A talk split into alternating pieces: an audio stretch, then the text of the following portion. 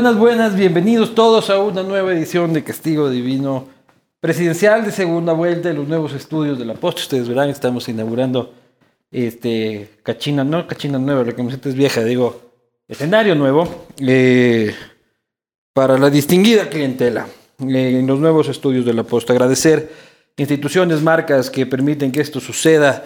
Les voy a pedir que me, me den el tiempito de hacerlo para este, agradecer a las instituciones que permiten que el castigo siga avanzando. Cooperativa Andalucía, 50 años en el mercado nacional, una de las cooperativas más solventes del país. Acuarela, que es el proyecto de Uribe Schwarzkopf que se levanta en Cumbayá. OLX, OLX Autos, donde puedes vender tus autos, tu auto o tus autos, si es que eres Baby Yunda, eh, en un solo día. Eh, te cotizan, te hacen la revisión técnica, en un día mismo tienes la oferta y en un día vendiste tu Maserati Hyundai, así que ponte pilas. Seguros La Unión, decanos de los seguros en el país, rapidito de Oriental, con su empaque eco-friendly a solo 75 centavos, tapa amarilla, seguros confianza, gracias por apoyar este espacio. Aceite rica palma, 100% palma, fríe a tu político más odiado y bañate de aceite rica palma para que te resbalen las pendejadas que digan los troll centers. A nuestro candidato de hoy le vamos a mandar un, un tanquero de Rica Palma para que si es que gana la presidencia le resbale lo que diga un tipo en el ático. Eh, Ron Barceló, cerveza 593. Ecovis, que si estás buscando este, auditores externos, te, recomiendo yo mismo a Ecovis y tendrás informes siempre a tiempo. Eh, con Ecovis es un servicio 100% personalizado, ecovis.com.es. También agradecer a la prefectura de Guayas, porque Guayas es un paraíso que lo tiene todo en lugares y paisajes inexplorados que este, están esperando por ti. Visita Guayas y enamórate de sus maravillas naturales. Seguimos con Smile Design, este, que luego, ya luego vamos a entregarle un par de presentes al, eh, al invitado. Smile Design, la clínica dental más importante de la ciudad, eh, donde me corrigieron a mí la mordida de cuy que tenía. Eh, y ahora tengo una mucho más decente. Y si es que estás tomando colágeno, que no te engañen, este, toma hidrolágeno, colágeno hidrolizado, que tiene la cantidad y la calidad justa y al precio exactamente el que tienes que pagar. Así que no te dejes ver la cara con otros colágenos turros por ahí. Sin más, creo que estamos este, completos. Luego, bueno, también Chocolife que se une eh, a este espacio sin lugar a dudas para que el candidato que nos visita vaya con, ahora que es medio millennial, medio centennial, vaya con, con, la pinta adecuada ahí en TikTok, este, gracias a Chocolife y sus productos, que le envían este kit de su línea Urban for Men para que no se le mueva un pelo. Ya se lo entregaremos a lo largo de la conversación. Como les decía, Castigo divino de segunda vuelta. Eh, seguimos esperando que el otro candidato acepte. Este, tiene una licencia de entrevistas, entiendo, durante este tiempo, una licencia que podrá durar 10 años como es de su costumbre, pero eh, en el ejercicio que corresponde para, para el periodismo y para este espacio y para esta audiencia tenemos el privilegio, como no, este, y, y, la alegría de recibir en este espacio al candidato a la presidencia de la República por el movimiento, creo, el señor Guillermo Lazo.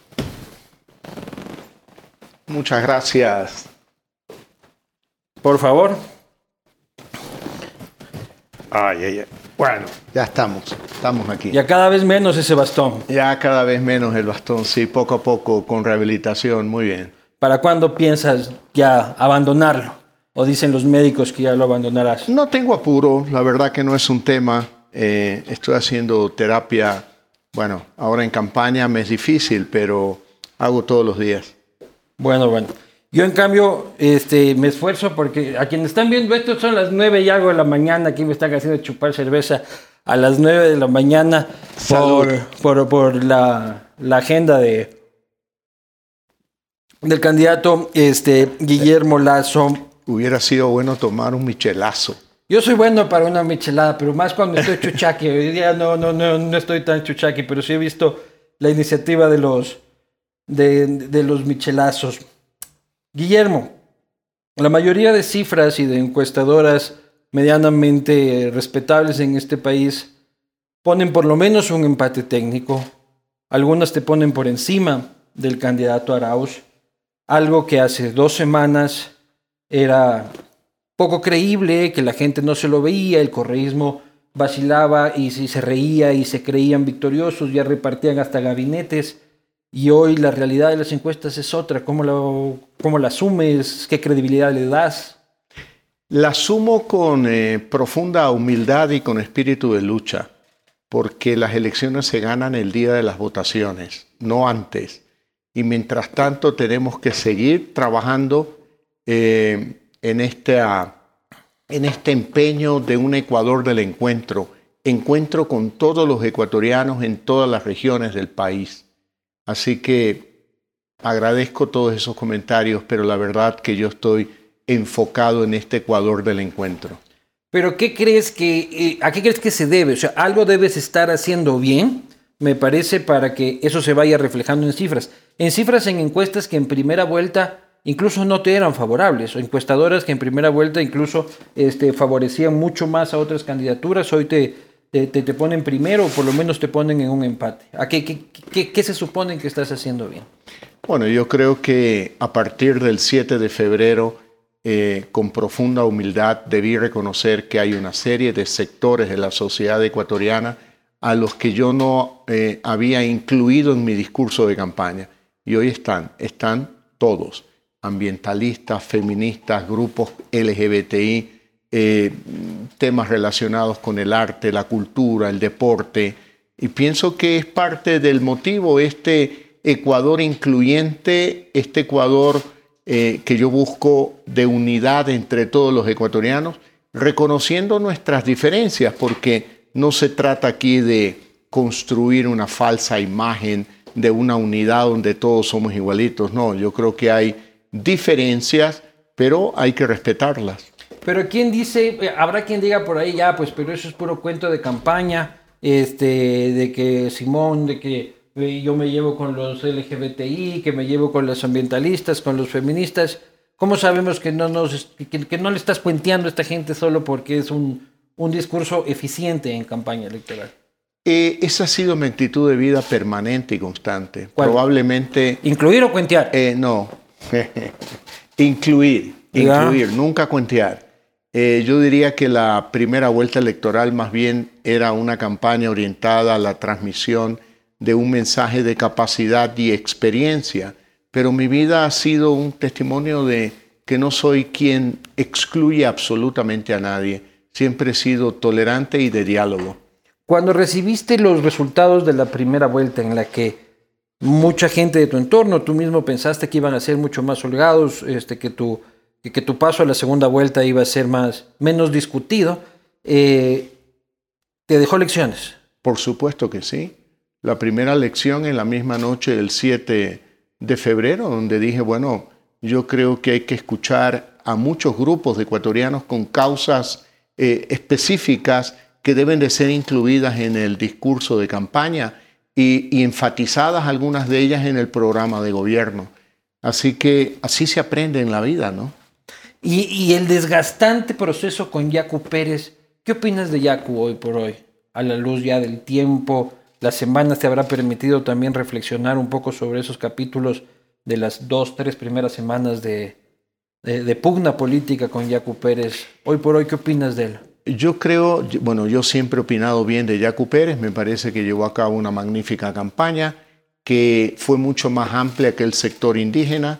Yo creo que se mostró eh, muy, eh, digamos, consecuente con aquellos grupos ambientalistas, cuidadores del agua, eh, que me pareció importante, además de también esa faceta de tocar el saxofón, su relación con Manuela Pic. Por lo tanto, yo creo que Yacu es un candidato, o fue un candidato más allá de solamente el grupo indígena. Ya, pero esa es la parte hippie de, y chévere y cool de, de Yacu Pérez. Pero ¿qué opinas del Yacu este de la mafia organizada del señor Guillermo Lazo, me están robando, este, tal cualquier, este, este Yaco ya medio mal rollo, así ya medio bravo. Yo creo que él rectificó. y él eh, presentó públicamente disculpas diciendo que no quería referirse a mí. Por lo tanto, mm, yo pienso que es un tema que hay que voltear la página. En este Ecuador del encuentro uno tiene que ver coincidencias, maneras de mantener un diálogo, acuerdos. El país se lo merece. Vivimos una crisis económica, sanitaria, moral, ética y, obviamente eh, también tenemos una crisis de seguridad ciudadana y esta cuádruple crisis demanda que todos hagamos el esfuerzo de buscar nuestras coincidencias, nuestros acuerdos, dejar a un lado por el momento diferencias y tratar de apuntar ese objetivo común de rescatar al Ecuador de esta crisis. Ya, pero el movimiento indígena dice voten nulo, dice. Obviamente no estoy de acuerdo con esa decisión, pero yo pienso que sus bases están eh, eh, claramente sensibles que el momento histórico que vive el Ecuador requiere tomar una decisión, una decisión positiva en función de que tenemos que optar para dejarle a nuestros hijos un mejor país del que votar nulo equivale a votar por Arauz. Eh, votar nulo equivale a porque, porque, hay otra gente que dice ni la mafia ni el banquero y encuentren el nulo este un refugio por decirlo emocional este, de, propia eh, consecuencia con sus propias biografías. ¿Me explico? Yo creo que optar es, o elegir es optar, renunciar a algo, escoger algo. Pienso que el voto nulo es vivir de espaldas a la realidad y pienso que no es el mejor camino. Yo nunca he votado nulo. Estuve, tuvimos un castigo con unos comediantes que no son precisamente muy fans tuyos, este, pero son jóvenes y representan un poco, yo siempre digo, este micromundo de la floresta, que es el mundo hipster de Quito. Eh, y decían ellos, o sea, Lazo no me gusta, pero con Lazo sé que voy a poder ser oposición el primer día y no me va a mandar a desaparecer. Este, que voy a poder mandarlo al carajo el primer día y este, no me va a poner policías en la puerta y con el otro no sé. No se equivocan, están en lo correcto porque obviamente este ejercicio del Ecuador del encuentro es un Ecuador de la tolerancia, es un Ecuador democrático, es un Ecuador que respetará las instituciones. Y en democracia la crítica es consustancial a eso, ¿no? Por lo tanto, no se equivocan en su opinión.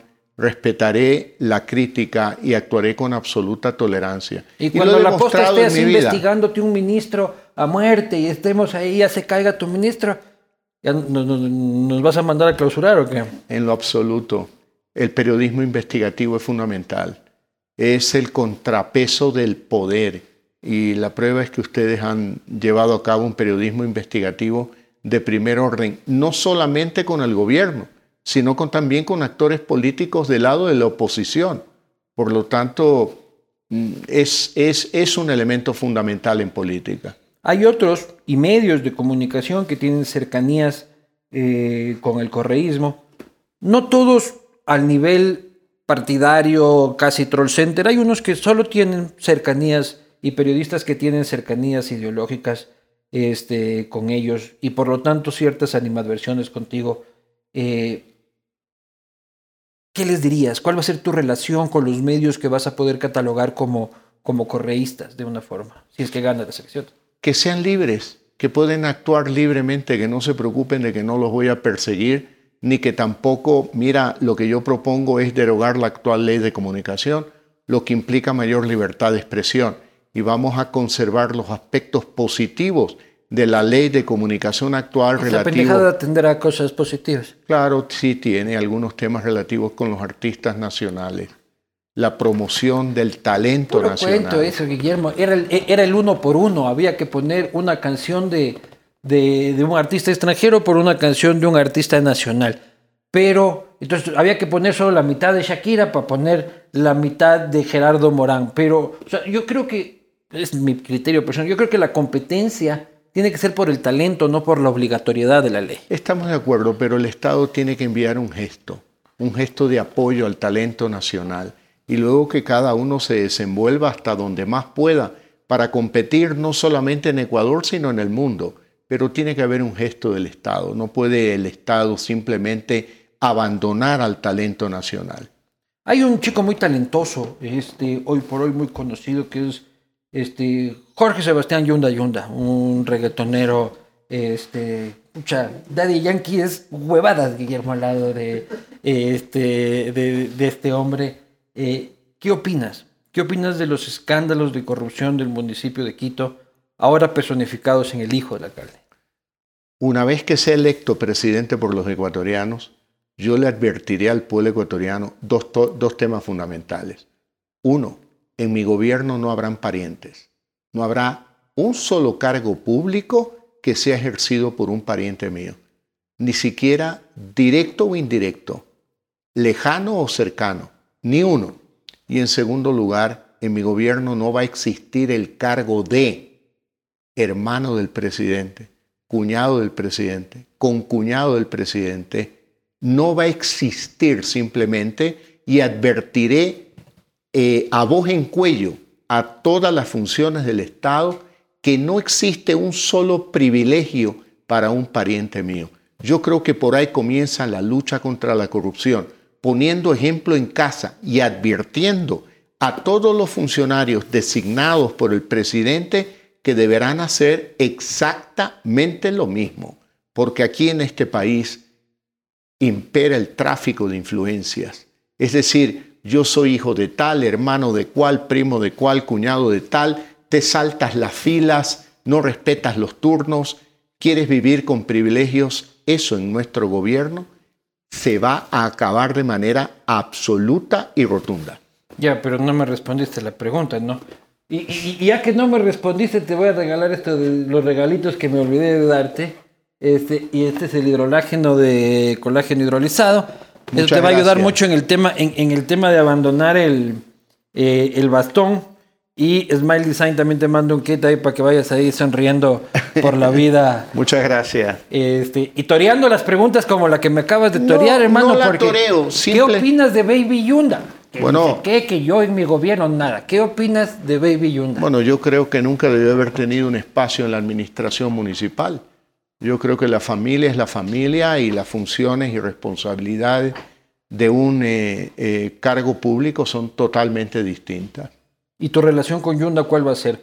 Arauz no se ha sentado con Yunda. Por ejemplo, eso dicen cuando para defender el tema, no, pero Arauz nunca se ha reunido. En cambio, Guillermo sí estuvo en primera vuelta ofreciendo dar la vuelta a la, Virgen del Pan Mi apoyo siempre será a la ciudad de Quito como será la ciudad de Guayaquil, a la ciudad de Cuenca. Por lo tanto, no es la relación del gobierno con Yunda, es la relación del gobierno con, la ciudad de Quito, a quien le he ofrecido apoyar en el metro de Quito, que es un proyecto que en todo país del mundo los asumen los estados, no las ciudades.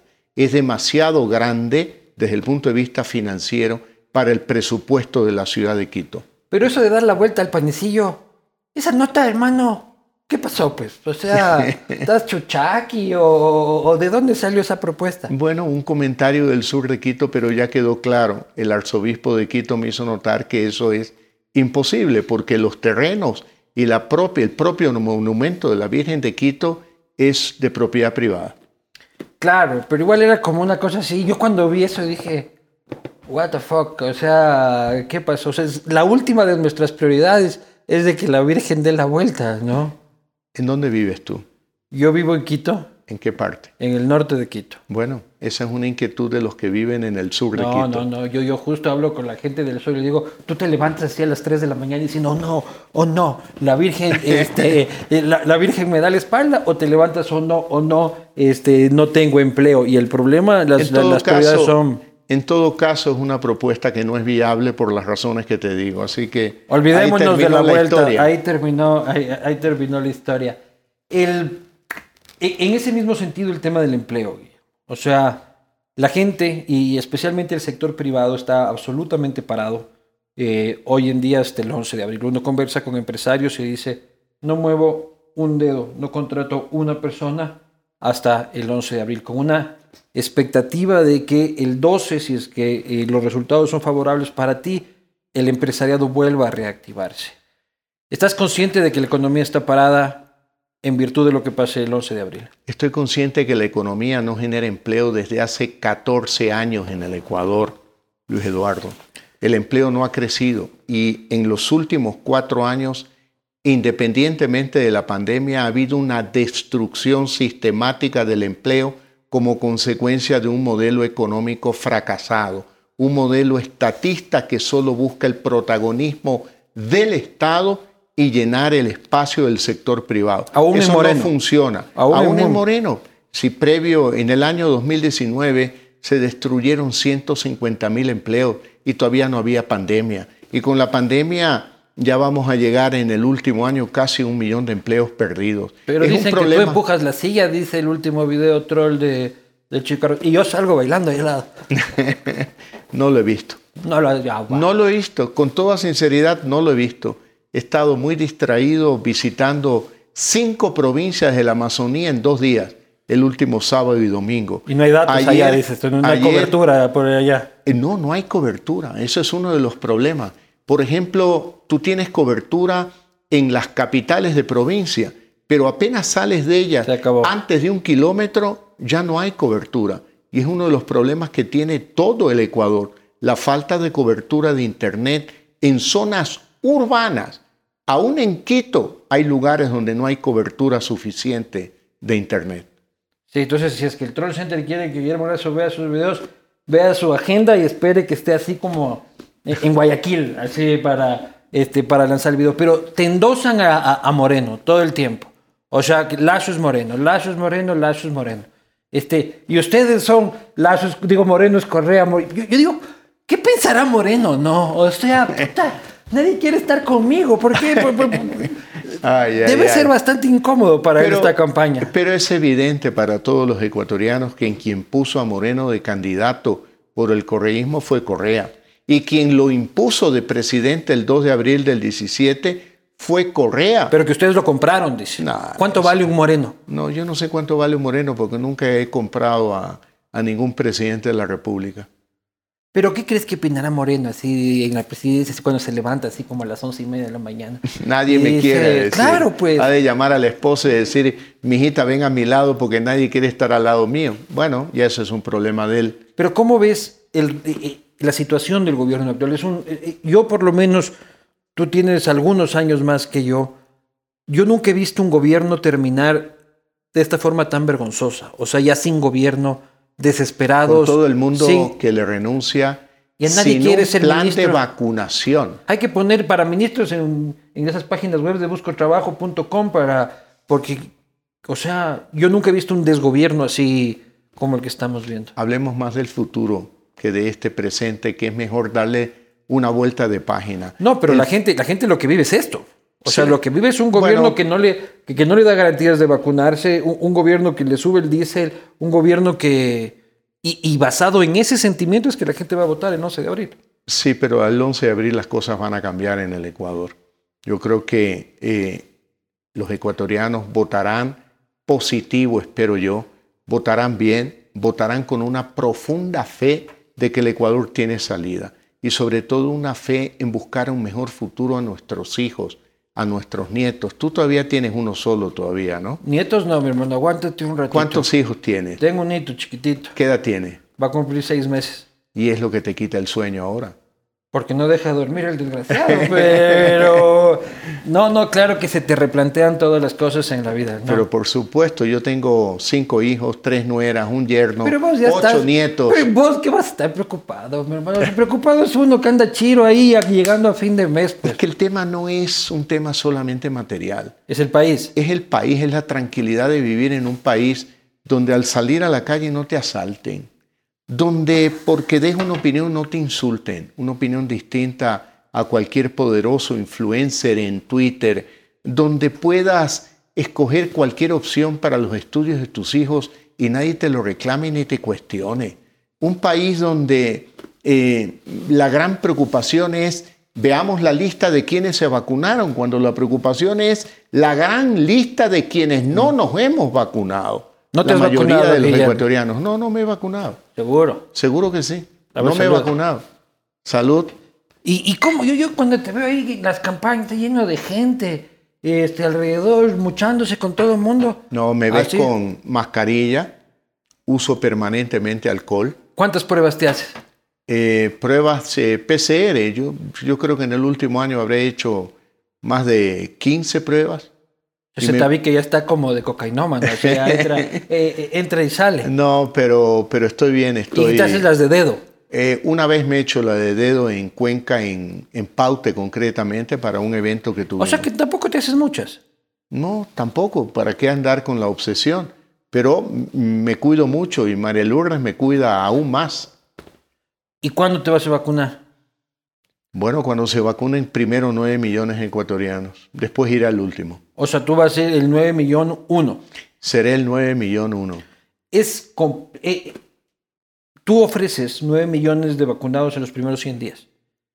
A mí me preocupa de que sea una oferta populista.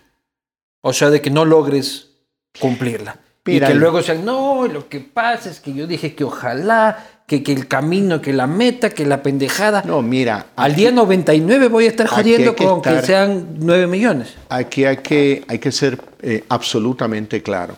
El proceso de vacunación, algo obvio, depende de la vacuna. La vacuna No está en tus que- manos.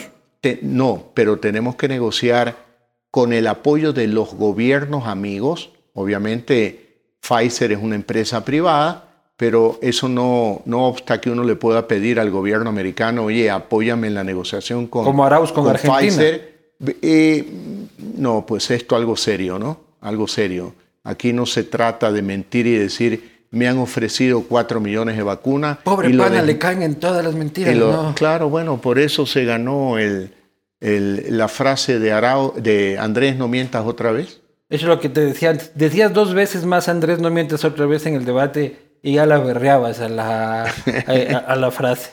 Oye, ese debate, ¿cómo lo viviste? ¿Fue histórico para el país este, por el simple hecho de existir? Ya, este, fue, evidentemente, yo hice público mi opinión de que fue un 6-3 eh, cómo quedó el partido, pero tú cuando ves a Andrés Arauz a los ojos, es la primera vez entiendo que lo ves, La primera vez que lo veía personalmente. ¿Qué ves ahí? Ya sinceramente. Una persona insegura que fue a decir lo que le dijeron que vaya a decir, sin conciencia de lo que realmente él estaba diciendo y haciendo. Y fue evidente cuando eh, hizo afirmaciones absolutamente falsas eh, y cuando no contestó a la viuda de Gabela, a Manuela Pic, a Lourdes Tibán y a mi esposa María Lourdes. Se vio que los ojos se le cayeron y le pedí que mirara a la cámara y que las mirara a ellas Es que, y que le responda al Ecuador, no a mí. le pones a responder por asesinatos que él no cometió, que cometieron los que él representa, pero que él no cometió. Entonces es una situación como, yo, yo sí pensé que el man necesitaba un pañal ese rato porque es una situación muy jodida. O sea, respóndele a una viuda. Pero él es el representante de aquellas personas que cometieron esos delitos. Abusos contra los derechos humanos, abusos contra las libertades individuales, actos de corrupción sentenciados ya por la justicia, no presuntos actos de corrupción, y luego, obviamente, una sociedad eh, que vive hoy todavía las consecuencias de ser una sociedad eh, dividida, dividida, y, y con un mal manejo económico, ¿no? Es decir, un gobierno que tomó la decisión de invertir 1.500 millones de dólares en lo que llaman la refinería del Pacífico, ¿Qué dice que va a seguir? que dice que qué? Que va a continuar con el proyecto, que todavía falta rellenar, dice una, una partecita. ahí. Seguramente vienen por más, ¿no? Parece que Odebrecht todavía tiene alguna otra segunda oportunidad con ellos. un muchacho inseguro. Y muchos le dicen Lelo. ¿Te pareció un tipo de pocas luces intelectualmente hablando? No, yo no puedo decir eso en lo ¿Te absoluto. parece un muchacho No, inteligente? me parece que es una persona que ha hecho sus esfuerzos en la vida para prepararse, como le dije en el debate, es un privilegiado, porque haber estudiado en un colegio donde la pensión cuesta 2.200 dólares mensuales es un privilegio, ¿no? No, si la Academia es un privilegio. Es cosita así. O sea, yo, así, la people, eh, en la vida veíamos a alguien de la Cotopaxi. O sea, eso ya eran otras fiestas en otros. eh, ya los, los normales no, Y luego, no nos tener, codeábamos. el, y luego tener el privilegio de estudiar en Michigan, en los Estados Unidos, es algo que el promedio de jóvenes ecuatorianos no lo pueden lograr. Y tener 10 años de licencia. Por lo tanto, y esa es otra razón también, preguntemos en el Banco Central quién es capaz de conseguir una licencia durante 10 años, eh, habiendo trabajado 12 años. Por lo tanto, él es pura élite, absoluta élite. Es esta y él habla de- de- y él habla de, de- representar a los pobres. Cuando en mi caso, habiendo sido banquero, habiendo prosperado en mi vida, yo tuve que trabajar a los 15 años para pagar la pensión del Colegio San José La, San José La Salle de Guayaquil, donde yo estudiaba en las mañanas. Y debí trabajar. Soy un bachiller y no lo escondo. No he inventado títulos, ni tampoco por llenar un currículum te digo que tengo un doctorado honoris causa eh, de la UTLA ni un doctorado de la Porque ahí universidad te sacan con Aznar y con el Carlos Landazo y ahí vacunado. ¿viste? Carlos Larreate. Larreategui, perdón. Bueno, un hombre serio, respetable, Sí, sí. rector de la UTLA, ¿no? Que, Pero en la lista de los vacunados. Bueno, eso ya es un problema personal Sí, de él. sin duda. No No, no, ahí en esa lista se me cayeron algunos, este, a- a- algunas personas muy respetables, pero bueno, cada cual, cada cual, cada cual. Pero, ¿tú le ves futuro político en el caso de que él no gane la presidencia de la República? ¿Crees que va a ser un interlocutor, este, político o, o- o volverá a la segunda línea y Rafael volverá a sumar su, su puesto? No lo sé. Por ahora estoy concentrado en la campaña, en mi campaña, en este Ecuador del encuentro, en difundir las propuestas de promover eh, la inversión en el sector agropecuario, en el sector turístico. Realmente, si tú recorres el Ecuador y en algún momento en los próximos días de campaña me acompañarías, Luis Eduardo, verías que en todo lugar hay un problema no resuelto, hay una aspiración insatisfecha, hay obstáculos para que el joven estudie lo que quiere estudiar en la universidad, hay obstáculos para emprender por exceso de trámites, por exceso de impuestos. Tienes a los municipios paralizados porque el gobierno no les entrega el dinero que legalmente le corresponde. Igual a las prefecturas, a las juntas parroquiales. Tienes a los maestros reclamando que han sido despedidos unos, reducidos sus salarios otros. Tienes a los médicos a los que se les prometió mucho, no se les ha cumplido absolutamente nada. El otro día me topé exactamente en Macas a un bombero que se paró y dijo, ojalá que se acuerde de nosotros porque nosotros también tenemos problemas. Es decir, es un país que está descuajeringado, Luis Eduardo.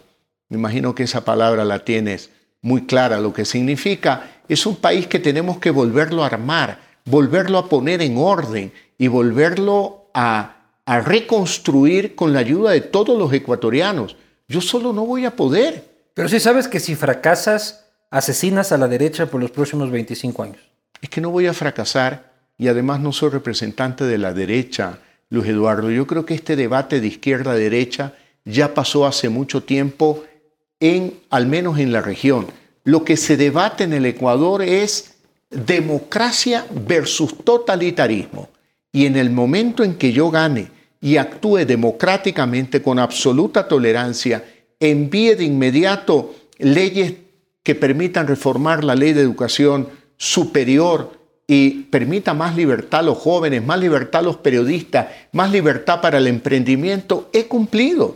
He cumplido con el objetivo de llevar adelante un, pro- un proyecto democrático. Pero en el tema de las universidades, por ejemplo, ¿cómo evitar que el dinero que le da el Estado a las universidades, o sea, por un lado es la independencia de las universidades, este, la autonomía universitaria, pero por el otro lado, muchas universidades públicas es la chequera del rector, Pero bueno, básicamente. para eso está la y a tocar el posta. Che Guevara y la pendejada y... Para eso está la posta. ¿Para qué? ¿Para Eso es- manejar universidades? No, No, no no, para no. manejar universidades, pero, pero no, no todo le podemos pedir al gobierno. Es decir, Para fiscalizar, dice. para fiscalizar, por supuesto, para investigar y decir, a ver, si este es el presupuesto de investigación y desarrollo para la universidad pública, vamos, universidad por universidad, de las más grandes a la más pequeña, la sociedad civil se encarga de dar seguimiento. No le podemos pedir todo al gobierno, porque por un lado yo encuentro en el Ecuador es, mire, yo no requiero nada, quiero que me dejen trabajar y por otro lado yo requiero todo y que el gobierno me apoye. Definamos claramente hasta dónde llega el gobierno y donde una sociedad civil activa, con la prensa incluida, asume también una responsabilidad de seguimiento a las responsabilidades, en este caso, de las universidades públicas. En cuanto al medio ambiente, ¿cuáles son tus propuestas, Guillermo? Mis propuestas de medio ambiente es respeto a la naturaleza. Vamos, vamos a tomar casos muy amplio. A ver, correcto. Como es muy amplio, voy a algo concreto. En el 2013 yo hablé de estar de acuerdo en defender el Yasuní, en no tocar el Yasuní. Ya está más el que tocado. El gobierno de Correa cambió de opinión y se dedicó a insultarnos a los que defendimos el Yasuní.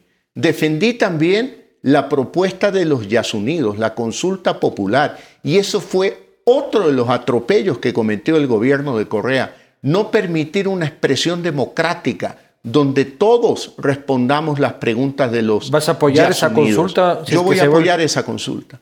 Y no solo esa consulta, yo los voy a... ¿Vas a apoyar que se produzca o vas a apoyar el sí a ver, o, la propuesta de Yasuní? A ver, hablemos la realidad actual. El Yasuní fue intervenido. ¿Qué cabe hoy? No solo una consulta, sino una veeduría ciudadana para junto con los Yasunidos y otros ciudadanos ecuatorianos preocupados por la naturaleza, gente seria que sí los hay, hacer una evaluación de qué ha pasado en el Yasuní. Pero necesitas ese billete, también estás consciente. Bueno, pero en primer lugar hay que ver si verdaderamente ha producido, porque esa información no es clara.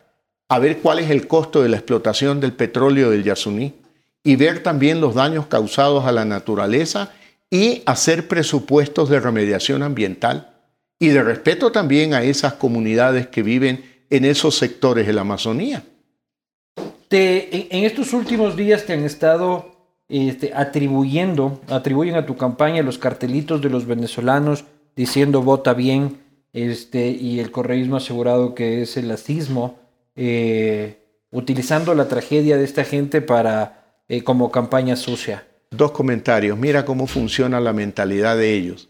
Cuando dicen en un cartel vota bien, lo entienden que es en su contra. En su contra.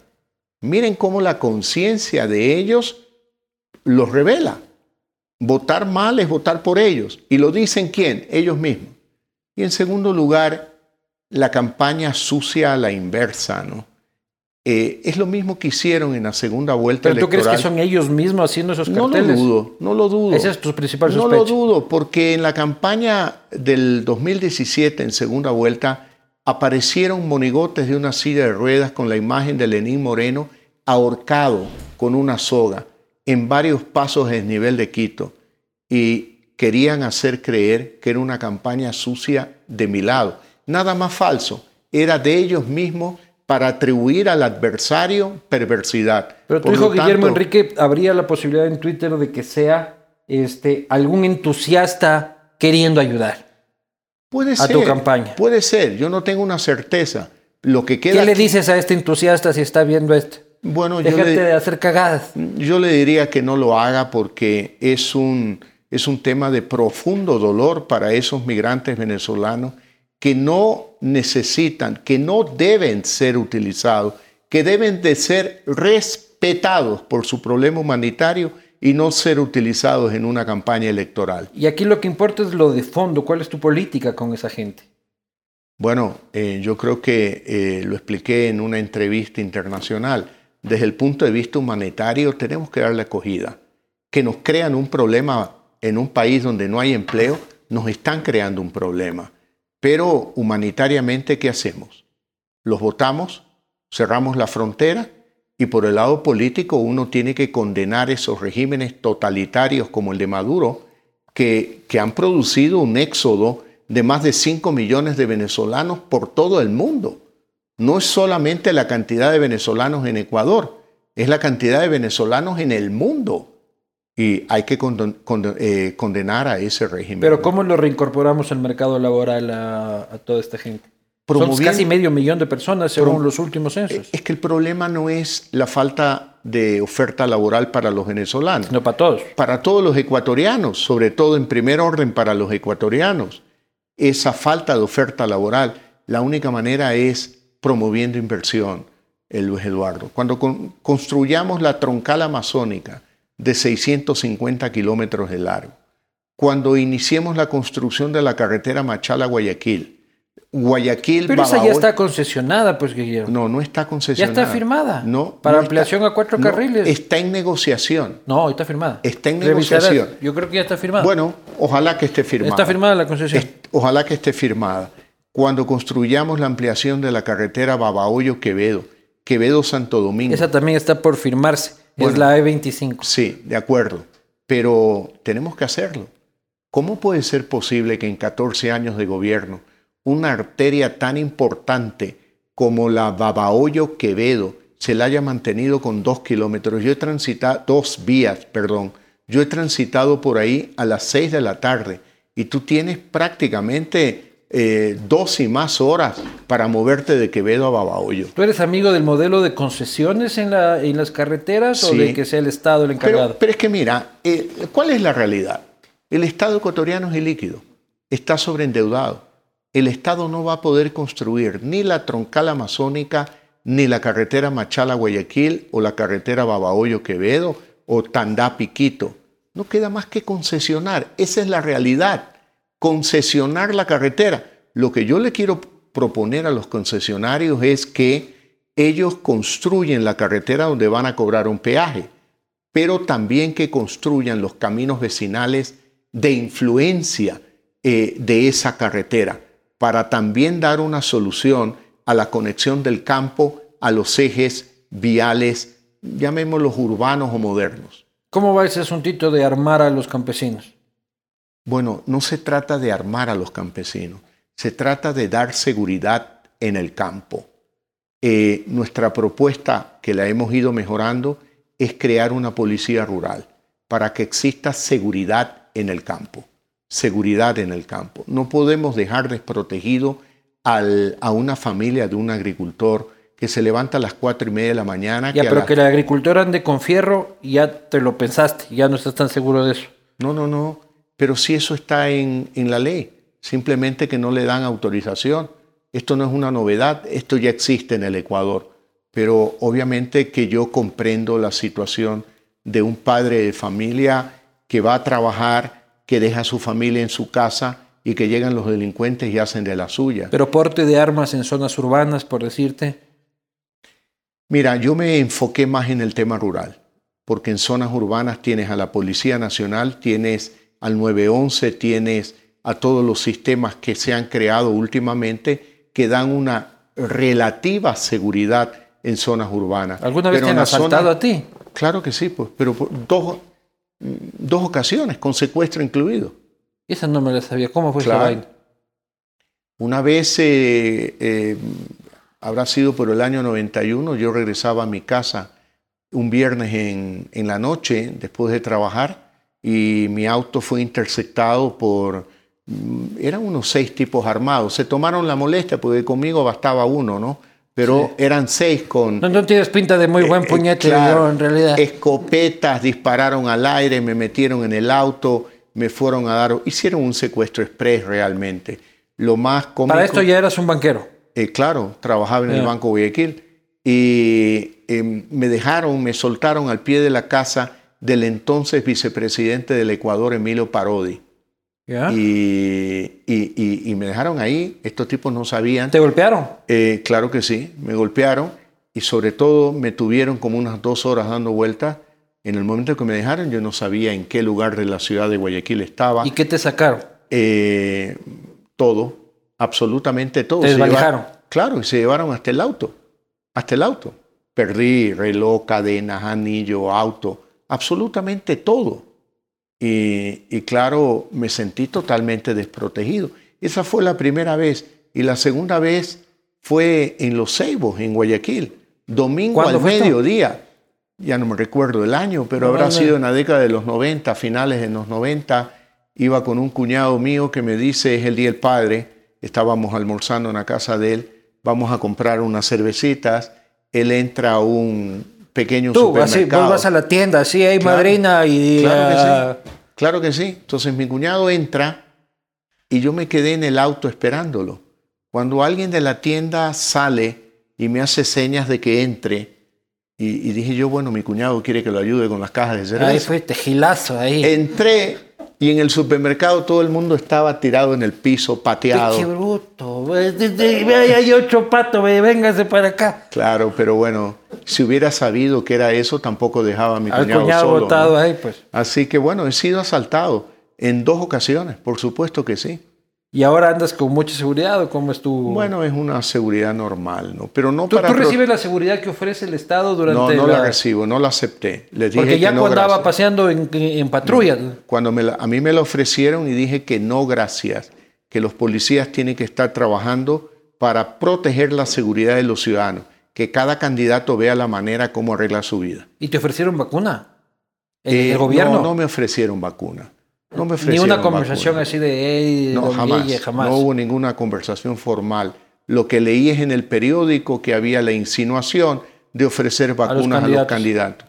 Y obviamente que yo no me iba a vacunar. Yendo al tema de seguridad, Guillermo, este, vimos en las cárceles imágenes el 23 de febrero que yo no había visto en ningún lado del mundo, o sea, ni, ni en El Salvador, que tiene tanto este estigma, este, ni, ni, ni las cárceles eh, brasileñas, o sea, ya la degeneración máxima del ser humano, que más allá de eso lo que revela es un problema estructural de, de- de algo que los ecuatorianos no nos gusta conversar y no vemos este, con la importancia que realmente tiene, que es el control absoluto del narcotráfico. Porque tenemos unas mafias del narcotráfico que son importantísimas en el concierto internacional del narco, eh, pero tienen perfil bajo aquí en el Ecuador. No es como otros países en los que aparecen colgados las personas este, en, en los puentes, pero tenemos un problema estructural de narcotráfico estúpido. Mira, Luis Eduardo, seamos claros y directos. En los últimos 14 años, el Estado ecuatoriano le ha ido cediendo terreno del control del territorio nacional a mafias transnacionales. Y lo que pasó en las cárceles no es sino la fiebre de una gran infección que tiene el cuerpo social ecuatoriano. Y eso demanda de un gobierno que actúe con firmeza dentro del marco de la ley, dentro del marco del respeto a los derechos humanos, pero con absoluta firmeza. Y de esta no podemos salir solos. Vamos a necesitar la ayuda de Colombia, la ayuda de amigos como Perú, la ayuda de los Estados Unidos y la ayuda de la Unión Europea. Porque ¿Qué tipo de ayuda? Porque allá te van a decir que estás ya anunciando base de manta. No, no, yo no estoy anunciando base de manta porque eso lo prohíbe la Constitución y porque ahora con el desarrollo tecnológico No a través de un iPad o de un teléfono ubicado en cualquier lugar del mundo con conexión satelital tienes la misma información. Pero le vas a dar guerra al narco. Guerra a plomo limpio. ¿O cómo va a ser la cosa? Vamos a recuperar el espacio que debe de tener el Estado ecuatoriano como defensor de la seguridad de los ciudadanos ecuatorianos y vamos a evitar que el territorio ecuatoriano se convierta en un territorio de las mafias transnacionales. ¿Y cómo no perseguir al consumidor? No, es que En ese son- sentido. Es que, bueno, este es uno de los más grandes problemas que tiene hoy el Ecuador. Hace 14 años, el Ecuador era un país de tránsito de droga, pero hoy es un país que consume droga. Y en ese consumo de droga Siempre han hemos caído. consumido. Bueno, o pero sea, no, yo. No mentira. Este, no yo, o sea, pero siempre se ha consumido droga Sí, en bueno, este país. pero, pero nunca en la escala que se ha hecho ahora, ¿no? Esa tabla que facilitó la tenencia de droga, lo que estimuló es el micro narcotráfico. Y hoy consumen drogas niños en escuelas, jóvenes en colegios, ya de una manera casi normal. Por lo tanto, no, es una situación totalmente distinta a lo que vivía el Ecuador hace 14 años atrás. Tenemos que recuperar el control del Estado sobre el territorio nacional. De acuerdo. Este, me habían dicho que tenemos poco tiempo, ya me deben estar odiando por aquí, este, más de lo que me, suelen odiar, así que solo me va a tomar otros 58 minutos. Eh, dos empresas del Estado eh, polémicas, Petroecuador y Seguro Sucre. ¿Qué vas a hacer? Seguro Sucre, como hay gran oferta de, de seguros en el mercado y el Estado puede hacer una contratación pública, abierta, competitiva, donde se asegure quién es el reasegurador, porque las compañías de seguro ecuatorianas son relativamente pequeñas, yo creo que Seguro Sucre hay que cerrarla, porque es un antro de corrupción. Solamente hay historias de corrupción de los últimos 14 años. Y el Estado retirarse de ese mercado. Y el Estado retirarse, ¿por qué? Porque hay un concepto de subsidiariedad. Digamos, el Estado tiene que estar donde el privado no puede estar. Pero en el caso de Petroecuador, donde hay un monopolio estatal, pues obviamente es una empresa que seguirá siendo estatal. Pero eh, también sigue siendo un caldo de cultivo para la corrupción. Pues. Bueno, vamos a tener que luchar no solo contra la corrupción, sino contra la ineficiencia. Las tres refinerías estatales, Esmeralda, Chuchufindi y La Libertad, reciben 170 mil barriles diarios de petróleo y luego de refinarlos, entre comillas, nos devuelven combustible equivalente a 110 mil barriles. Hay una merma de 70 mil barriles de petróleo por día. Eso equivale a cerca de mil millones de dólares por año, dependiendo del precio del barril de petróleo. Son una mezcla de ineficiencias y probablemente corrupción también. El Ecuador tiene que luchar contra la corrupción y tenemos que luchar contra la ineficiencia en la administración del Estado. ¿Quién va a estar en tu equipo de gobierno? Déjame ganar y te cuento. Pero ya debes tener medio perfiles. Sí, pero déjame ganar. Déjame ganar. ¿Qué es de la vida de Jaime Nebot hoy? Ya desapareció. En segunda vuelta, aquí vengo un Nebot, ahora ya no vengo un Nebot. Jaime Nebot está ahí. Eh, está ahí, está... ¿Sigue la alianza? Sí, por supuesto que sigue la ¿Sigue alianza. la amistad? Eh, no solo sigue la amistad, eh, sigue la comunicación, pero obviamente cada uno tiene su rol, ¿no? Yo y al otro Jaime también lo esconde. ¿A cuál Jaime? Al Durán Barba. Jaime Durán Barba es mi amigo y he hablado con él y... y, tu nuevo amigo, antes no era tan amigo. Mira... Ahora pana del alma resulta ser. Ay, ay, ay. ¿Por qué tú quieres meter el dedo en la llaga Porque ese es mi trabajo, cuando pues, en el compadre. Ecuador del encuentro lo mejor es el reencuentro con muchos viejos Que amigos? hasta se encuentra con Jaime Durán Barba. Imagínense el esfuerzo de reencuentro que ha implicado eso. ¿Cuál es la participación de él en tu campaña? Jaime Durán Barba es un hombre con mucha experiencia en la consultoría política. Ha logrado buenos resultados a nivel internacional y ha opinado sobre mi campaña de segunda vuelta. Sin ¿Opina? duda que sí. ¿Es alguien Sí, que opina? Es una persona que opina y que eh, a quien han escuchado mi equipo de trabajo. ¿Cómo vas a gobernar con un bloque de 12 asambleístas? No, no tenemos 12. La alianza tiene 30 Ay, asambleístas. ahí, sí- ahí se asoma Jaime Nebot, pero creo, creo tiene 12. Bueno, pero es que es una realidad la alianza, ¿no? Claro, pero te No- peleas no con Jaime y te que quedan no. 12. claro. Eh, Primero que no nos vamos a pelear Ojalá, porque ojalá. tenemos claro el objetivo de Yo les sacar adelante conozco a este los país. dos, que bestia, son muy complicaditos. O sea, ¿Qué tengo yo de complicado? A ver, confiésalo al público. o sea que los dos tienen su temperamento este, y son temperamentos fuertes. Entonces, es normal que dos temperamentos ¿Y tú no fuertes tienes vayan a el tener- tuyo también? Claro, pero yo no, voy, yo no voy a no ser tiene el presidente. suyo. No, ese pobre desgraciado no es ni presidente del condominio ese. No tenemos el nivel de influencia este, ni de lejos. Pero te, te tocaría una asamblea Hay que tener complicada, ¿no? carácter para poder gobernar, hay que tener carácter para poder administrar. Y en este Ecuador del encuentro es un Ecuador del diálogo. Eh, yo creo que en toda democracia del mundo eh, conversan entre distintos, no solamente entre pares. Por lo tanto, será normal hablar con el bloque de Pachacutic, con el bloque de la ID, con un grupo de asambleístas independientes. ¿Y por qué negar la Con posibilidad de dialogar con los propios correístas? Con Pierina, convocarías una reunión con Pierina. No tengo ningún inconveniente. Con Pierina no hay bronca, ¿no? Pero es que no sé, cuando tenemos al Ecuador de por medio, no puede haber la palabra bronca con la gente. Pero hablarías con Tenemos- Rafael. Yo no tengo ningún inconveniente. Yo he dicho que hablaré con Dios y también con el diablo en función del interés de los ecuatorianos. ¿Y él es Dios o es el diablo? No lo sé. ¿Cómo que no lo sé? Esperemos que se muera a ver dónde lo mandan, si al infierno o al, o al, al cielo, ¿no? Como decía, este, a la quinta paila, decía Carlos Julio, Carlos Julio Arosemena. No me puedo quedarme sin enviarte, darte también. Para que veas que tú eres regalón, hermano. ¿Y esto qué es? ¿Para pintarme el pelo? Yo no, No, me eso pinto es el shampoo, esto Ah, es shampoo. fijador. Ve, Tienes todo, aquí esto es. Chuta, es un poquito de fijador era que me des para que no se me mueva el pelo en... Esa es la actitud. O sea, sí, pues igual para que los ataques no te. Y esta es cera moldeadora. Sí. Esto sí es grasa para el pelo. Claro, es para que andes así, pero... Peinado punk. Si es que quieres, ahora que andas de TikToker y de la nota, uno nunca Mira, se esto, sabe esto se lo tengo que dar a alguno de mis hijos o alguno ya de mis nietos. Ahí está, perfecto. Vamos a ir a las preguntas Cera de la gente. moldeadora, déjame ver qué hay aquí, pues. Esto es, ¿qué es esto de Chocolife eh, Formen? Pero no dice. Esto es gel.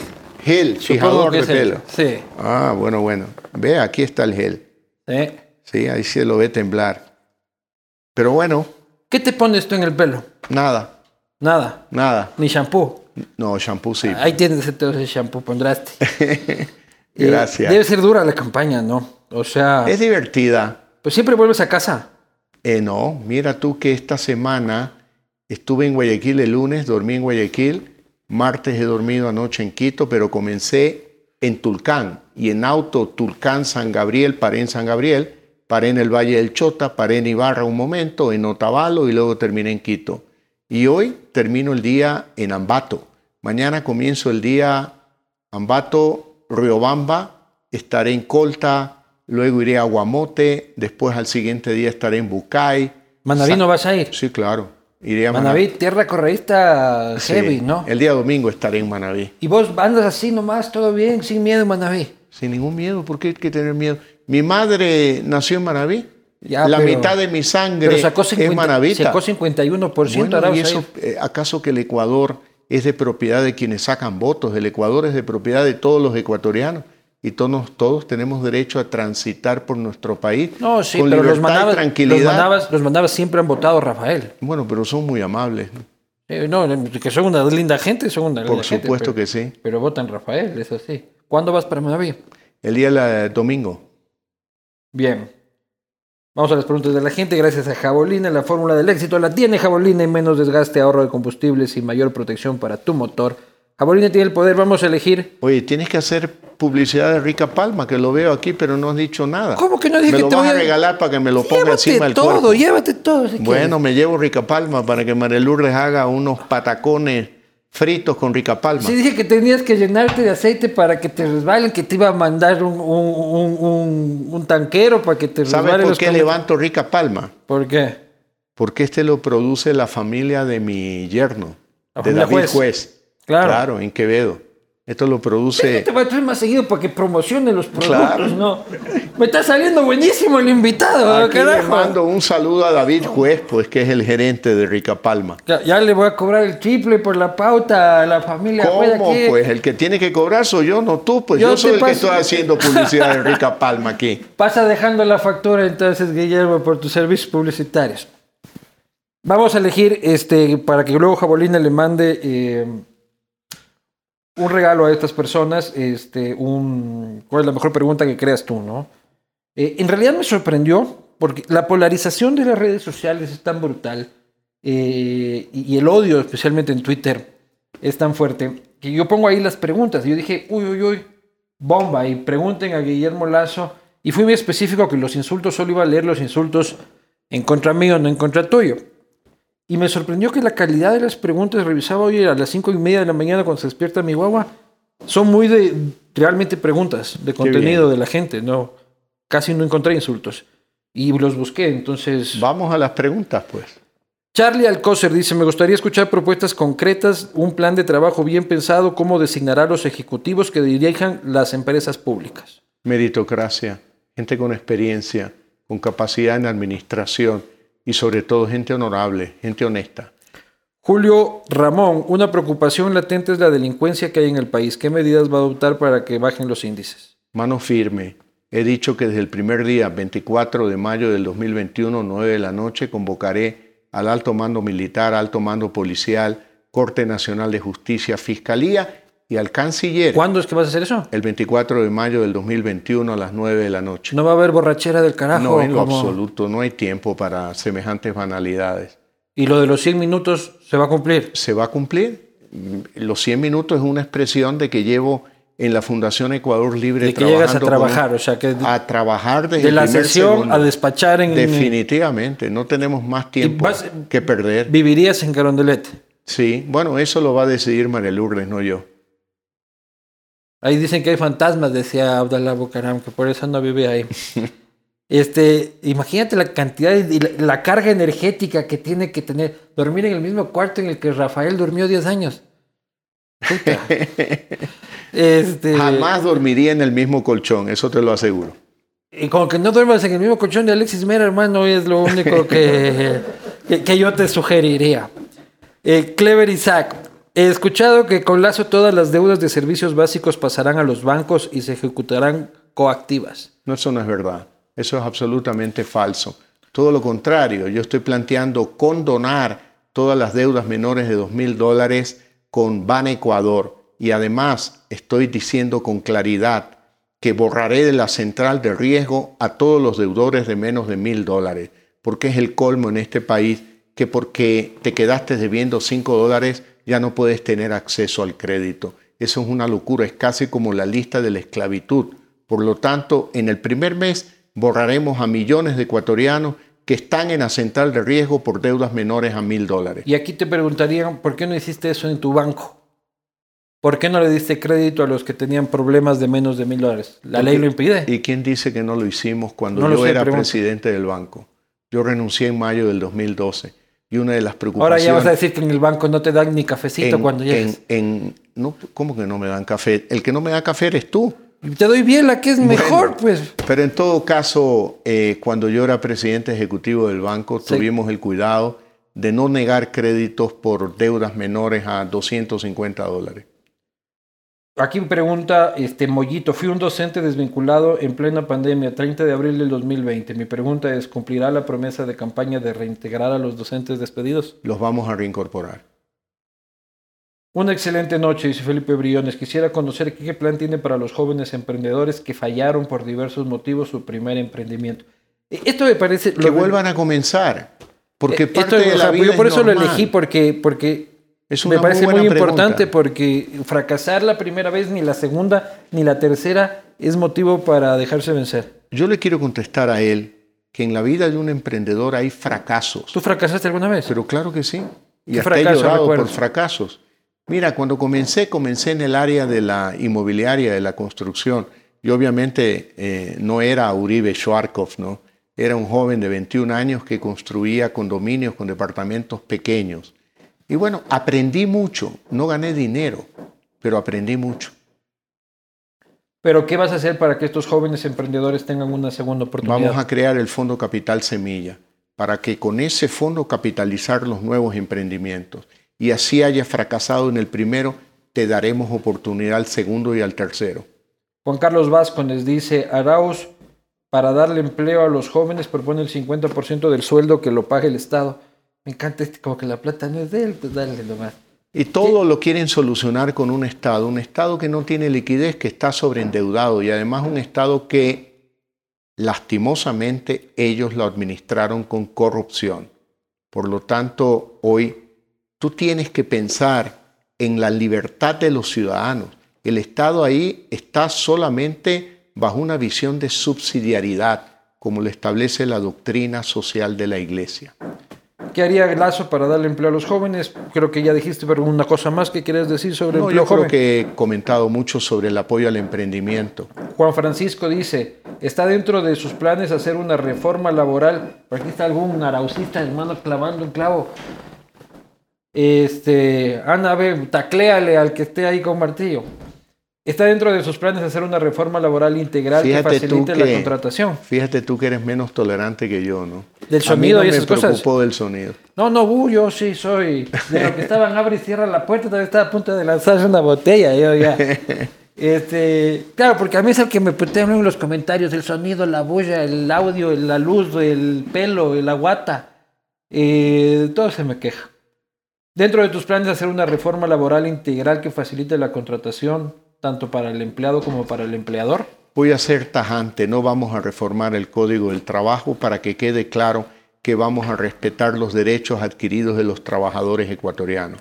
Pero paralelamente tenemos que promover el empleo y para promover el empleo tenemos que pensar en leyes modernas que estimulen la creación de empleo, no que lo obstaculicen. Juanjo Freire dice, ¿por qué el candidato no le acepta una entrevista a Marisol Borja de GK? Porque no me ha invitado. Sí te invitado, pero no te llegado. No, no, no. no. Acéptale, son buenas personas. Daniel Carrión. Hola Luis Vivanco. Por favor, pregúntale a Lazo cómo va a capturar a toda la banda delincuencial socialista para recuperar lo robado. Bueno, eso será responsabilidad de la justicia, ¿no? Si yo prometo que meteré preso a la gente, ya no estoy siendo un demócrata que respeta las instituciones. Yo creo que a quien le corresponde eh, investigar es a la fiscalía, tiene que la justicia actuar, sentenciar y son ellos los que envían a la cárcel a la gente, no el presidente de la República. María Gabriela Valverde, quisiera saber qué plan tendría para ayudar a los orfanatos. En primer lugar, respetar las iniciativas de la sociedad civil que fueron combatidas en el gobierno de Correa. Muchas iniciativas de buenas señoras, de buenos señores, de buenos ciudadanos, que a los que, mira, eh, el gobierno les decía, no, no, tú no te metas, paga impuestos que yo lo hago. O los Mira, perseguía incluso. per- los perseguía. Había ONGs que cerraron a la fuerza Fíjate, Pachamama. fíjate la respuesta de Arauz en el propio debate. Cuando él reconoció que salvar vidas, aquella iniciativa que yo promoví, eh, tuvo contribuciones positivas, pero inmediatamente dijo, ¿y no hubiera sido mejor que usted le entregue ese dinero al gobierno? Para que se pueda robar un poquito Ah, claro, como lo hicieron con el terremoto, los dineros para el terremoto de Manabí, de Esmeraldas. Entonces, y... claro, Es que si no, ¿de qué quieres que viva la revolución? Pues? tienen, tienen la cabeza fija en que el Estado, gobernado por ellos, tiene que estar presente en todo instante de la vida de los ciudadanos.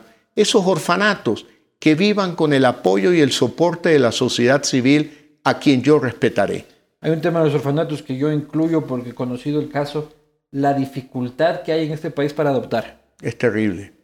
Yo quiero promover un sistema de adopción hasta que una madre con un embarazo no deseado pueda iniciar un trámite de adopción de su hijo desde cuando lo tiene en su vientre. Pero también, o sea, el problema también es de familias estables, llenas de amor, que botan la toalla al año y medio de trámite tras trámite tras trámite que no logran adoptar y los niños en situación de riesgo, abandonados, De creciendo este, en soledad de un orfanato. Amigo Luis dice, gracias por lo de amigo, dice Jaime Ortiz, si es posible tocarle el tema de, si es posible tocarte el tema, ojalá que sea posible, este, sobre la gasolina y el diésel que mes a mes sube. tenemos que focalizar los subsidios. Los subsidios son para los pobres, no son para los ricos, no son para el contrabando ni el narcotráfico. Y tenemos que ser muy creativos en la focalización. Milton Pérez dice, eh, que no es el periodista, sino dice, como presidente del Colegio de Ingenieros Eléctricos de la SUAI, pregunta acerca de las concesiones de empresas de área estratégica e hidroeléctricas. ¿Vas a concesionar hidroeléctricas? Si se trata de la construcción de nuevas hidroeléctricas, aquí no cabe más alternativa que la concesión. Pero no, no tenemos ningún apuro en concesionar las actuales eh, empresas. Porque siempre se ha hablado de concesionar sopladora. ¿Que ¿Quién le pone ese nombre a una hidroeléctrica? No, Pongámosle un nombre a la hidroeléctrica, pongámosle sopladora. Pero te voy a decir algo. Mal marketing para la... Te, a te decir vendo una hidroeléctrica que se llama sopladora. ¿Sabes por qué No sé si la compro. el correísmo se opone a la concesión? Por... Porque en el momento en que negocias una concesión, vas a saber el precio De real de lo que costaba, por ejemplo, Coca Codo Sinclair. Esa pendejada no vale nada, tienes que poner plata encima para que se lleven. Entonces no habrá concesiones de las antiguas si es que se construyen nuevas en buena hora, dice. Fabián Polit piensa este, recuperar el tren, sobre todo tener tren de carga para bajar costos de logística. Me parece que podemos concesionar el tren. Me parece que no debemos de darnos por vencido y decir ese tren construido en cientos de años, digamos, 100 años atrás, 100 y más años atrás, pues obviamente eh, yo le veo un valor turístico importante. Pero solo para eso le ves, para que tengan ahí los No. gringuitos paseándose lindo, no para mover logística. No, también para mover logística, porque en todo tren del mundo es multimodal, digamos. Llevas cargas, llevas turistas, y en turistas tiene turismo y primera clase. Yo creo que lo que hay que hacer es concesionar la administración del tren. Pero no- planifica recuperar el tren. Claro. Y no solo planifico recuperar el tren, hay otra área donde sería bellísimo cumplir un sueño, que es un sueño muy grande y muy a largo plazo, el tren amazónico. Está como el tren playero, suena esa vaina. Ah, ya sé, sabía que me ibas a decir no te eso. metes que es el tren playero. No, por eso te dije que es muy a largo plazo, muy difícil, lo que muy necesitamos grande. es un tren Quito-Guayaquil. Eso es lo que necesitamos para empezar. Que lleve Lo y que traiga carga. necesitamos para empezar es una buena carretera Quito-Guayaquil. Una Guayaquil-Cuenca, una Quito-Cuenca. Al menos tener Quito-Cuenca se acaba en bien. Ambato. Claro. Porque de Ambato Riobamba ya es un desastre. Riobamba Cuenca ni se diga. Este, y, y Cuenca Lojita. Qué bestia, fui a Lojas recién. Terrible cómo tienen abandonado. Déjame hacerte notar algo, ¿no?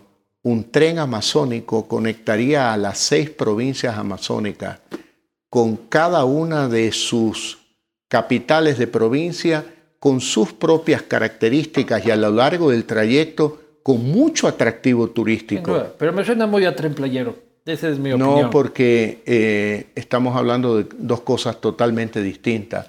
El tren playero desde Guayaquil hasta el final en la playa, el atractivo turístico es el final. Aquí tienes atractivos a millares surgir en No, pero el tren Amazonía. playero también conectaba Guayaquil con Pozorja, donde está el puente, donde está el puerto. También tenía. Bueno, fue una estupidez en todo. en todo Además, sentido, no existe tal cosa. El tren playero. No, no existe. No, no existe. Este, saludos cordiales. ¿Qué hará para combatir el con, narcotráfico? Ya lo dijimos. Fernando Ponce. ¿Cómo va a hacer para darle sostenibilidad al IES? Esa huevada no vale para nada. El seguro social tiene que ser administrado. En primer lugar, el ¿Tú director. eres afiliado? Soy jubilado Jubilado del IES. y soy testigo. ¿Y cuánto te de cae? eso- ¿Cuánto, cuánto te cae? ¿Con- qué- ¿Cuál es la pensión de Guillermo Lazo en el IES? La pensión de Guillermo Lazo en el IES, esa es información pública que la puedes revisar, eh, no pasa de dos mil dólares, 1.900 algo o 1.800 algo. ¿Por cuántos años de aportaciones? Eh, bueno, Han haber sido buenas aportaciones, hasta ¿no? hace, claro que sí, sobre todo en los últimos años. Eh, ¿Qué habrán sido? ¿40 años? ¿Y qué haces con ese billete? Bueno, llega mi chequera, se lo paso a María Lourdes para eh, sostener la casa, ¿no? La otra vez me dijiste aquí que ibas a donar tu sueldo. Sí, lo voy a hacer. Ya perfilaste más de a quién vas a donar. Voy a donarlo, eh, a ver, te lo voy a contar. Va a ser un proceso familiar para ponerme de acuerdo con María Lourdes a qué fundaciones vamos a donar el sueldo. Ah, yo pensé que lo ibas a donar a Santiago, así. Eh, no, He decidido donarlo a mi hijo. no, lo vamos a donar. Yo tengo, yo tengo en mi cabeza algunas fundaciones. Eh, probablemente no lo haré a una sola, al menos lo Pero haré ¿en qué par. áreas, por lo menos? Eh, en áreas que tengan que ver con el trabajo social. Bueno, yo tengo una fundación eh, que yo promoví para la creación de un centro técnico laboral Montepiedra, que es un centro técnico que lleva ya 22 años de existencia eh, para capacitar obreros y tiene también un bachillerato técnico. A ellos ya han recibido de mí muchas donaciones a lo largo de más de 20 años. A ellos no les voy a donar. Puta, Los pobres viendo este video estaban ya. A ellos no les voy a donar porque ya han recibido donaciones, pero ese sueldo lo voy a donar. Y desde ya renuncio a recibir la pensión vitalicia. Perfecto. Otra cosa que yo, eh, en ese mismo sentido, son los ministros. O sea, uno quisiera tener los mejores ministros, ¿no es cierto? Pero hay que Los mejores bien. del país, ahí. Pero vos le dices, vas a sacar a un economista de un banco, el mejor economista del país, este, que gana 30 mil dólares en el banco, que perfil bajo, tranquilo, y vente a este ministerio a ganar 3 mil dólares, a que te saquen la madre. De lo que yo conozco, ni Angelo Caputi gana eso en el Banco Guayaquil. ¿Sabes por qué? Correa puso tope a los sueldos en la banca. Pero bueno, 20 mil, 10 mil, poco no han de ganar. No me vengas a decir tampoco que, que se comen la camisa. ¿Ya? Pero el sentido de lo que quieres expresar es lo correcto. ¿Cómo lo sacas a un cargo público altamente expuesto donde este, va a terminar glosado por Contraloría seguramente eh, y por un sueldo de 3 mil dólares? Esa es una de las cosas que tenemos que corregir en el Ecuador, porque hay hipocresía. No, no es verdad que tú puedes conseguir un gran ministro por 2.500, 3.000 dólares al mes. Es imposible. Tenemos que sincerar los sueldos de determinados niveles en el sector público para poder conseguir gente de primera. Obviamente que tiene que haber un componente de amor a la patria, de servicio a los ecuatorianos.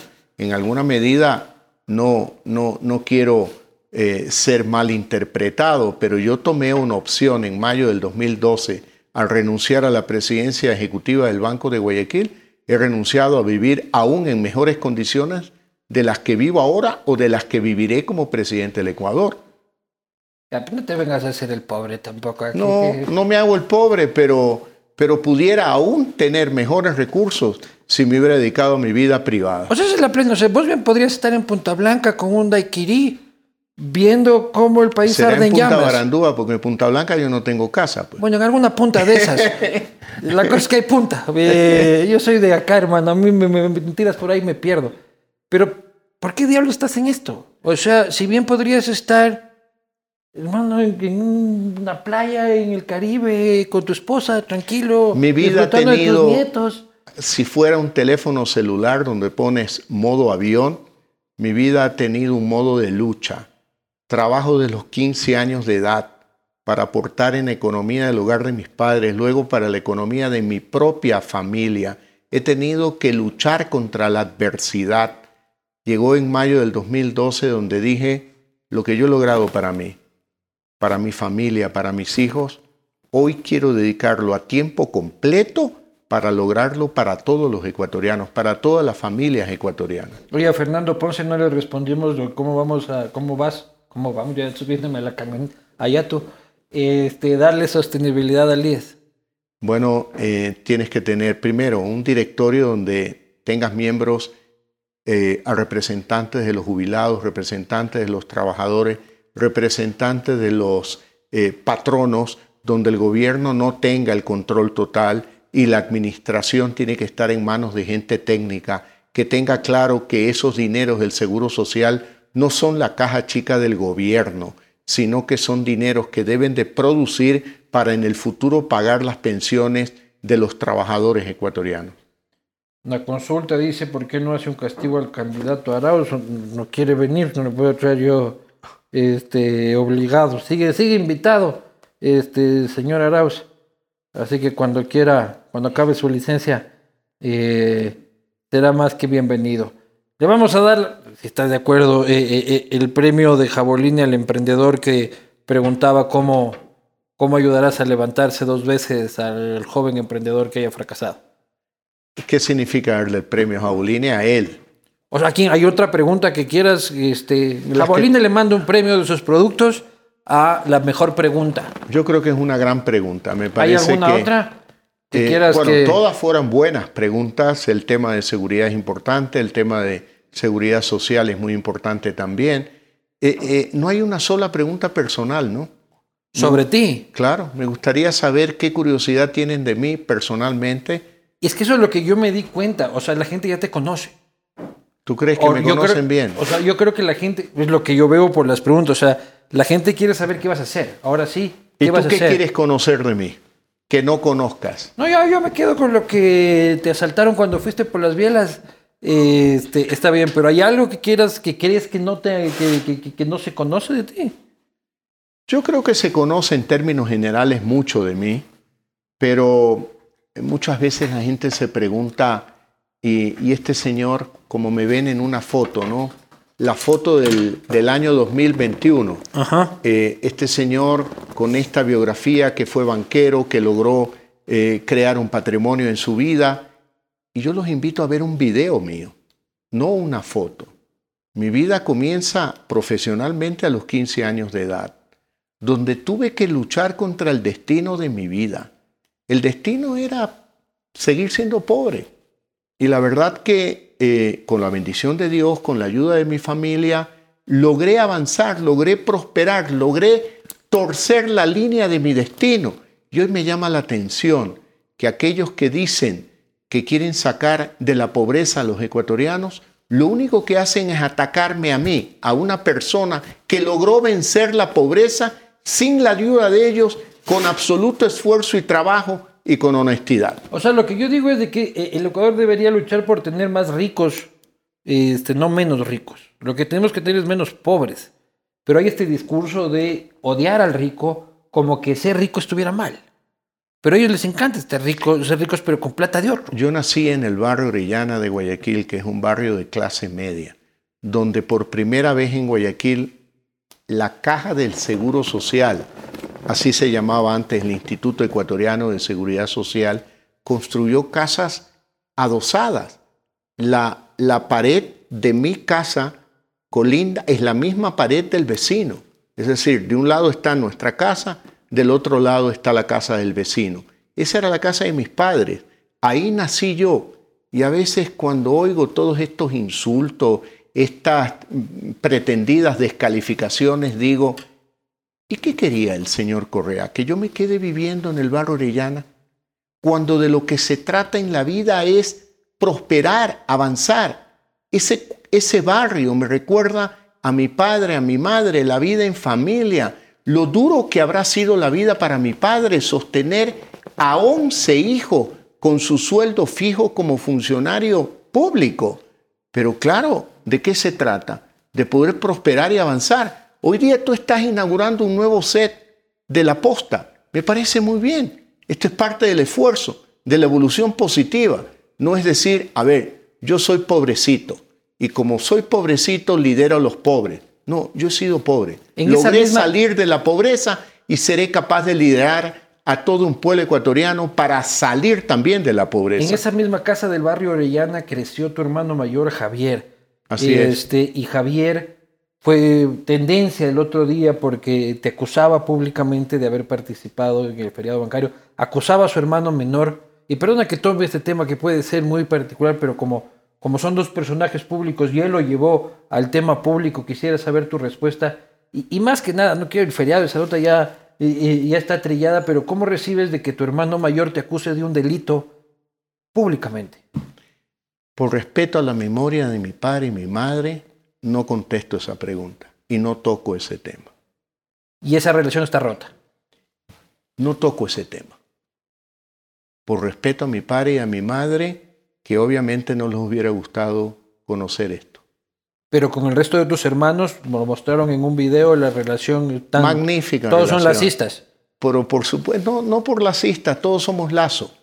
Y todos nos gusta reunirnos eh, de tiempo en tiempo, tomar una cerveza, tomar un vino, reírnos, contar anécdotas. Los sobrinos ya son mayores, ¿no? Eh, muchos ya tienen, tengo una sobrina que tiene nieta. Entonces, bueno, hay muchas anécdotas, muchas historias que nos contamos, fotos que nos enseñamos. En el chat de la familia se publica una foto cuando mi sobrino Carlos Lazo tenía apenas 3, 4 años de edad, eh, con mi papá, en los brazos de mi papá. Ese, se vive como vive toda la familia ecuatoriana, siempre en un ánimo de solidaridad, de, alegría, ¿Y quiénes de son tus compartir. O sea, cuando tú dices así, quiero pegarme los tragos porque estoy bravo con María de Lourdes, este, aquí llama Guillermo Lazo. En primer lugar... Eh, Nunca estoy bravo con María de Esa hueá no te va a creer nadie, mi hermano. Eso no iba a decir. Ah, ya. Yo soy moderado para tomarme unos tragos. ¿Sabes cuál es la fecha donde sí no soy moderado? El 31 de diciembre. 31 de diciembre. Yo también, ahí. 31 Escondamos de diciembre. los celulares porque se arma el zafarrancho. Claro, esa es mi fiesta al año y cuando se casan mis hijos. Son las dos ocasiones en las que yo ahí la palabra moderación no existe. ¿Pero qué es no moderado para Guillermo Lazo? O sea, ¿es Guillermo Lazo sin camisa sobre la mesa? No, ¿sí, no, eh, no, no, no, para eso, pero eh, bailando en familia, eh, haciendo bromas, sonreído toda la noche, por supuesto, olvidado de toda la actividad política y de toda la los vecinos de Barandúa te pueden contar, porque la casa está al pie del mar, ellos nos ven, muchos de ellos vienen también. ¿Qué, qué Yo sí le he visto a Guillermo Lazo correr desnudo por la playa a, las 4 de la mañana. No, eso no, eso jamás. Pues. Pero ¿quiénes son tus panas? ¿Quiénes son mis panas? A que dice así, este es mi brother al que chuta ñaño asoma para una biela. Iván Correa, Angelo Caputi, todos del trabajo. Julio MacLeod, pero son mis amigos, pues. Han trabajado conmigo 40 años y, bueno, pues eh, son gente con la que me gusta compartir, ¿no? Eh, tuve un gran amigo que se murió, que es Andrés Crespo. Padre de Andrés. Padre de Andrés. Claro. De Andrés Crespo Arosemena. Claro, él fue también socio de Vanguardia. ¿Y trabajaba en el banco o no? No, no trabajaba en el banco. Era amigo mío y era eh, abogado externo del banco. Él tuvo un accidente penosamente en el 2010 ah. y, lo perdí, pero era mi gran amigo. Muy bien. ¿Y tienes exnovias? No. ¿Nunca tuviste otra novia que no sea María de Lourdes? Sí, nunca. Yo soy, digamos, eh, he besado un, un- un solo labio. Ah, bueno. Muy bien, señoras y señores, agradezco este, que hayan compartido con nosotros. Ya me están haciendo caras y brazos allá atrás. Este, luego no te van a volver ¿Te a dejar divertiste venir. en la última parte de la entrevista? O sea, yo todo bien, hermano. Aquí María de Lourdes nomás ya, ya le vi que estaba sacando ahí. ¿Cuál? Eh, sí, o sea, hemos conversado este, sobre esto y e infinidad de temas en varias ocasiones. Lo que te digo es que en realidad lo que identifiqué en la gente era la necesidad de escuchar eh, qué vas a hacer. Voy a ser un buen presidente. Es probable que sea un ser humano imperfecto, un político imperfecto, un candidato imperfecto, pero buscaré ser el mejor presidente que hayan ele- elegido los ecuatorianos. Trataré de ser ideal para la mayoría de ecuatorianos, tratando de solucionar los problemas más serios, la falta de empleo, la imposibilidad de emprender, la falta de libertad para estudiar lo que quiere un joven en la universidad, los temores aún de opinar en el Ecuador. Tenemos que perder el miedo a vivir en nuestro país. Yo sí creo que el 11 de abril tendremos la más grande oportunidad. Y le digo a los ecuatorianos, en esa tarde, cuando se confirme nuestro triunfo, escucha el himno nacional y recuerda a tus hijos y a tus nietos, porque tenemos la obligación de luchar para entregarles a ellos un mejor país del que nosotros hemos recibido. Por eso, de la manera más humilde, yo le voy a decir a los ecuatorianos, denme una oportunidad para demostrarles que tengo capacidad para servirlos a todos ustedes. Y si pierdes, ahí queda su huevada, nos dices. No, no, no. Eso jamás haré yo. ¿Y si pierdes, Me te quedo. retiras de la política? No, no. Es un asunto que no lo he pensado porque cada día que pasa tengo claro que el pueblo ecuatoriano votará bien. Control del voto, Guillermo. Estamos trabajando en eso. Confías Estamos en, trabajando en en este eso. Ayer vi unos números que son preocupantes. El problema no es si yo confío o no, es que la mayoría de ecuatorianos no confía en el CNE. Y ahí tiene un desafío la señora Tamaín y todos los consejeros, actuar con pie de plomo, con mucha seguridad y no cometer los errores que cometieron el 7 de febrero último al anunciar un conteo rápido parcial. Creo que no va a haber conteo rápido ahora, ni siquiera. Bueno, en todo caso ellos tienen un desafío por delante muy grande porque la gran mayoría del pueblo ecuatoriano no confía en ellos. Yo puedo confiar, pero la gran mayoría no confía.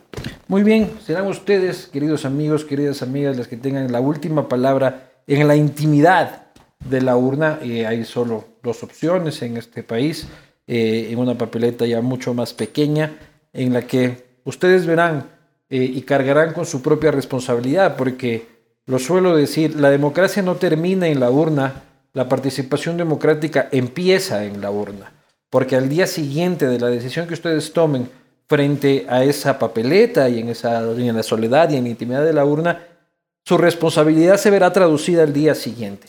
Y no será al día siguiente, ah, es problema de los políticos, sino la suerte del país cargará sobre los hombros de cada uno de nosotros en la decisión que, la, que tomemos. Sigue abierto aquí el espacio y la invitación al candidato del correísmo. Eh, comprendo eh, sus temores de, de- venir a este espacio, eh, pero la puerta sigue abierta como ejercicio democrático y agradecerte, Guillermo, por promocionar mis productos este, y por... Aceite por- rica palma, no te olvides, ¿no? Si pierden las elecciones, por favor, me lo contratan este, inmediatamente. Ya por tanto decirlo, de repente no compran aceite rica no, palma, no, ¿no? pues, no, no, sí, sí compran. Eh, gracias por, eh, por, por- por venir, gracias por compartir este espacio. Un abrazo para ti, Luis Eduardo. Muchos éxitos en tu vida. Un abrazo a todos.